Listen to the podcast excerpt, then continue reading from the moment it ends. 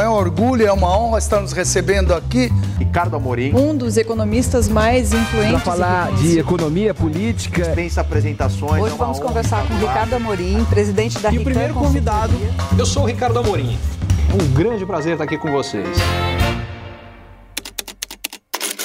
A verdade é que eu não sei ao certo porque que as pessoas param para me ouvir, mas eu desconfio que tenha duas razões. A primeira é que muitas vezes eu acabo dizendo, expressando o que as pessoas já acham mas ou nunca tinham parado para pensar sobre aquele assunto daquela ótica, ou nunca tinham organizado as palavras daquela forma. Mas é algo que as pessoas já acham. E eu acho que a segunda é eu muitas vezes conecto coisas que não necessariamente parecem obviamente conectadas, mas uma vez conectadas, fica muito claro para todo mundo que elas funcionam dessa forma, que uma influencia a outra, e isso dá a chance das pessoas, em primeiro lugar, se surpreenderem com alguma coisa nova, mas principalmente, em segundo, uh, descobrirem relações de como o mundo funciona que talvez até aquele momento não tenham ficado tão claras. Nós somos únicos. A gente não precisa fazer nada para ser único. A gente precisa só aceitar o que a gente tem de características particulares. O que muitas vezes as pessoas não fazem é aceitar isso e, ao contrário, elas querem ser como as outras. E aí elas perdem exatamente o que as tornam únicas.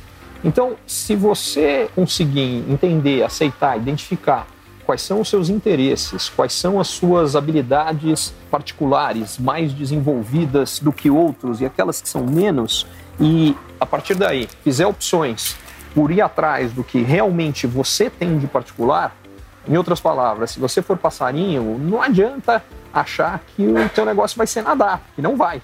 O seu negócio é voar aí o que você tem de único vai aparecer naturalmente. No meu caso, talvez a característica que eu acho que mais me defina nesse sentido seja a minha multiplicidade de interesses. Eu tenho interesses pelas coisas mais diferentes possíveis, que passam por, por economia, por inovação, por finanças, por, pelo futuro do trabalho, pelo universo de startups, a mudança é, no padrão de comportamento e de, de, consumo das pessoas. É, psicologia e filosofia são duas coisas que me interessam demais. Sou maluco pela natureza, estar em contato com a natureza, meditação.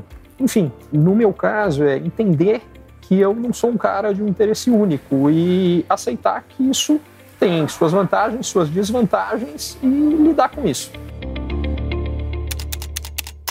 Existem inúmeras marcas que me inspiram eu acho que é um enorme preconceito achar que marcas, na sua totalidade, precisam estar desconectadas do que são os valores que nos motivam. Ao contrário, as marcas que têm mais sucesso são exatamente aquelas que entendem que elas têm uma contribuição muito maior para a sociedade e exatamente por isso elas defendem valores que eles ressonam com os valores que as pessoas têm.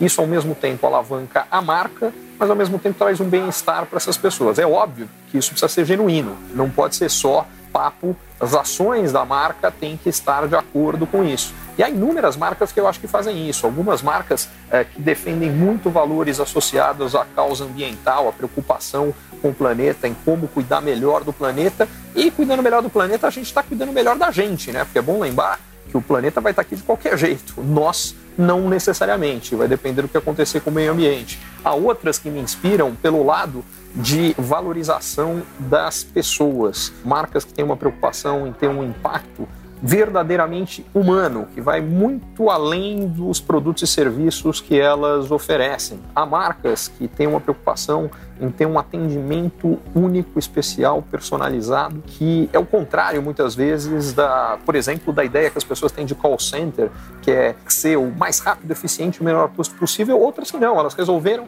se diferenciar dando um atendimento especial, que é exatamente o que eu acredito. A gente tem que fazer as pessoas se sentirem melhor e essas marcas me inspiram a fazer a mesma coisa no tipo de trabalho de comunicação que eu faço. Então, tem tantas marcas que me inspiram que seria até injusto citar apenas algumas. É, o que eu posso dizer é que há marcas brasileiras, há marcas internacionais, e quando eu digo internacionais, tem marcas asiáticas, marcas americanas, marcas europeias, tem marcas de tudo quanto é lado capaz de fazer isso, que faz isso e que sim, me inspiram e me inspiram muito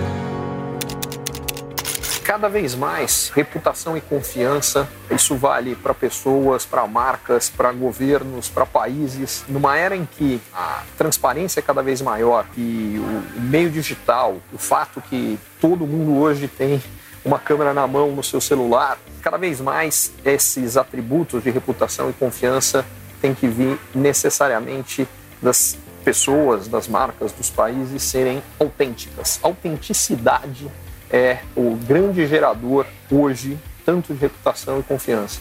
No passado era possível maquiar mais ou esconder mais e por mais tempo. Isso já é muito difícil e fica cada vez mais difícil, portanto, não vale a pena nem tentar. É perda de tempo, de esforço e certamente de resultado. Quem está buscando criar uma reputação e confiança, antes de mais nada, deve ser transparente, autêntico e ele vai criar uma reputação exatamente com o grupo que ele deve criar, que são aqueles que estão alinhados aos valores que ele tem.